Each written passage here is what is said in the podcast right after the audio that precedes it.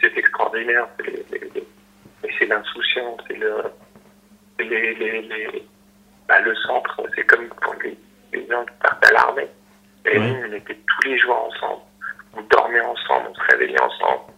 On était tout le temps, tout le temps ensemble. C'est un lien indélébile, une trace indélébile dans, Ouais.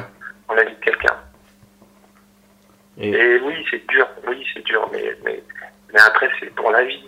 Même si les, les mecs, on les revoit pas, ben, ce qu'on a vécu nous centre, ben, c'était extraordinaire. Moi, dans, dans mon cas, dans mon cas, je dois dire que ben, je garde le, le- le souvenir du centre.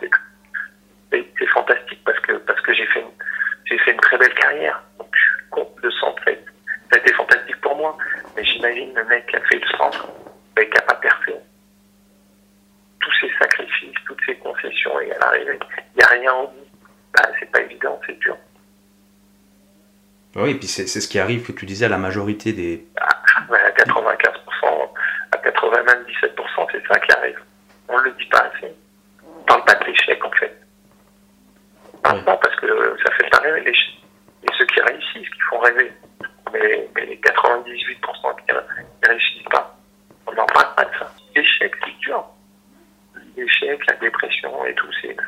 On n'en parle pas des, des gamins qui sont, euh, qui ont 3, 4, 5 ans. Et, et même s'ils sortent du centre, ils ont signé le premier contrat pro, et derrière, ils retrouvent rien.